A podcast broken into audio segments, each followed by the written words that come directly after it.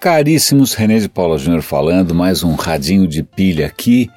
E hoje as, eu comecei a ver as notícias de manhã para ver se alguma delas né, dava para comentar tal. E aí, pelo menos três delas se encaixaram de uma maneira melhor que a encomenda, por assim dizer. E, e tocam num, num problema é, de base, de raiz, uma questão que, que me interessa e que me intriga há, há bastante tempo e que é está nas entrelinhas de várias coisas que eu tenho feito e publicado, que é Bom, vamos, vamos, eu não sei se eu consigo elaborar exatamente o que é, mas vamos às notícias que acho que, que, que, bastam por si só. A primeira delas é, eu vou dar o link aqui, é uma reportagem sobre o praticamente um dos pais, da, não, o criador da web, que é o Tim Berners-Lee, eu sempre engasgo quando eu vou falar Berners-Lee, ele está se juntando a um outro grupo de aí, luminares, o cara do Web Archive e tal, é porque os caras simplesmente querem repensar como pode ser a web do futuro. Por quê? Porque na visão do pai da web, a web é um filho que tomou rumos esquisitos. Acho que ele não está muito orgulhoso do que do rumo que a coisa tomou. Porque, e aí estou citando de memória, ele fala: puxa, a web era para ser uma coisa descentralizada e não é, está na mão de algumas poucas companhias, né, da Amazon, dos Facebooks, dos Googles tal. E a web era para ser uma ferramenta de transparência, mas na verdade a internet está servindo como uma ferramenta de monitoramento, não só da parte de governos, mas também da parte de tudo que você pode imaginar de marketing, de cookies, de propaganda tal. Então ele, bastante idealista, está se juntando a outros idealistas para tentar pensar como seria uma web não centralizada, né, que permitisse mais transparência, talvez mais criptografia, talvez usando ele não chega a mencionar blockchain, mas está escrito nas entrelinhas que talvez seja isso que eles estejam pensando, né, de maneira que você consiga driblar ou cons consiga pelo menos realizar, acho que o sonho original dele, sem é, cair nesses monopólios tanto de, de informação quanto de grana. E é, é, engraçado você ver o próprio pai da web questionando os rumos que ela vem tomando. É eu como entusiasta antigo é, também é, assumo isso é, é, notório, é público, que eu também não, não se eu olhar para o meu romantismo inicial, que pode ter sido tolo, pode ter sido juvenil, é, esse entusiasmo de alguma maneira se foi porque as coisas tomaram um rumo meio imprevisto. Então, os outros dois artigos são justamente para mostrar os rumos imprevistos que essas tecnologias idealistas podem tomar. Uma delas diz respeito ao Bitcoin. Bitcoin, quando nasceu, né, nasce com uma proposta libertária, né, uma proposta de descentralização é, da questão de, da moeda, da, do, do, mercado financeiro. Né, o Bitcoin tem toda uma coisa meio anárquica em termos de, de visão, mas curiosamente parece que uma boa proporção dos profissionais de TI americanos eles têm acumulado bitcoins feito lá uma poupancinha em bitcoins para quê? Para pagar hackers que por acaso venham a sequestrar os dados da empresa. É como se eles estivessem fazendo ali um caixa 2 para pagar bandido. E como esses caras cobram em Bitcoin, então os caras já estão armazenando Bitcoin porque eles sabem que inevitavelmente em algum momento algum hacker vai conseguir sequestrar os dados da empresa. Isso é sinistrérrimo, né? Não é só é sinistro pela questão dos hackers, mas também vê que aquilo que nasceu como uma coisa libertária e bem intencionada, na verdade, está subvencionando um submundo.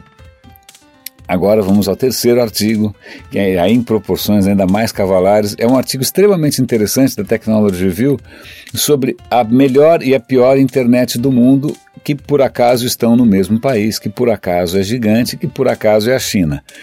O que o cara comenta é que se você vai para cidades modernas da China hoje, Beijing, Xangai, etc., cara, é um é inovação para tudo quanto é lado, aplicativos mobile, você pega, busca, faz, manda por texto, se cara, você faz e acontece, né? E seis entre cada dez dos bilionários chineses estão ligados a empresas.com ou a serviços digitais.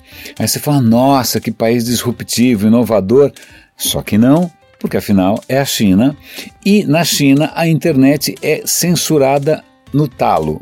Tanto que a, a velocidade média da internet na China é uma fração da internet nos outros países. Por quê? Porque tudo que você tenta acessar na China está controlado pela censura.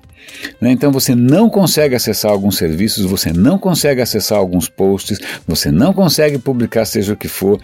E aí então você tem essa, essa dicotomia estranha, né, que é ao mesmo tempo um mercado efervescente em termos de inovação e disrupção, mas ao mesmo tempo de uma coisa que é um pesadelo, uma distopia né, de controle governamental em cima das liberdades individuais. Né? As pessoas aparentemente convivem bem com isso, as empresas Afinal, como essa é a lei e as empresas têm que obedecer à lei, elas também fecham um olho para isso. Então você tem aí para completar essa, essa, essa, essa, trilogia aqui, um exemplo de como que a, a, o digital pode ao mesmo tempo bombar, né, dar dinheiro e fazer fortuna, mas ao mesmo tempo é, reforçando e dando apoio e dando suporte a regimes totalitários. Então, aquela promessa é, libertária, humanidade 2.3, 4.5.0, sei lá o que, cara, é tipo não. Né? Manifesto Clutrain, quem leu aqui o Manifesto Clutrain? Não, porque em princípio é, aparentemente as, as, sociedades tornam a, a, tecnologia sua imagem e semelhança. Então, o que a gente está vendo aí é o submundo se apropriando né, com a maior naturalidade de uma plataforma que era para ser uma plataforma bacana. Você pega o Partido Comunista Chinês é, né, criando praticamente um, um, um, um jardim é, artificial né, é, murado, que você não tem acesso a nada, mas lá dentro é legal, né, usando uma plataforma que deveria ser libertária também. Então, dá para entender por que, que o Tim Berners-Lee está pensando em alguma coisa é, diferente. A grande questão é quem mais está preocupado com isso. É só ver as pessoas na China. Em princípio, toca-se a vida. Né? Em princípio, ganha-se muito dinheiro dessa maneira. Então, quem teria interesse, quais seriam né, as forças motrizes para eventualmente deslocar um pouco a maneira como a internet, a web funciona? Bom, é, eu, eu, eu, acho que eu estou nesse barco furado também, fico aqui batendo nessa tecla né, e, e, e, levantando algumas bandeiras, sem a menor chance de fazer o contraponto. Lembrando que no Brasil, o próprio mercado digital, mais do que rapidamente, mais do que rapidamente, absorveu os vícios da propaganda brasileira, né, que se remunerava de uma maneira absolutamente questionável, para não dizer errada, né, e absorveu isso com a maior naturalidade durante muito tempo.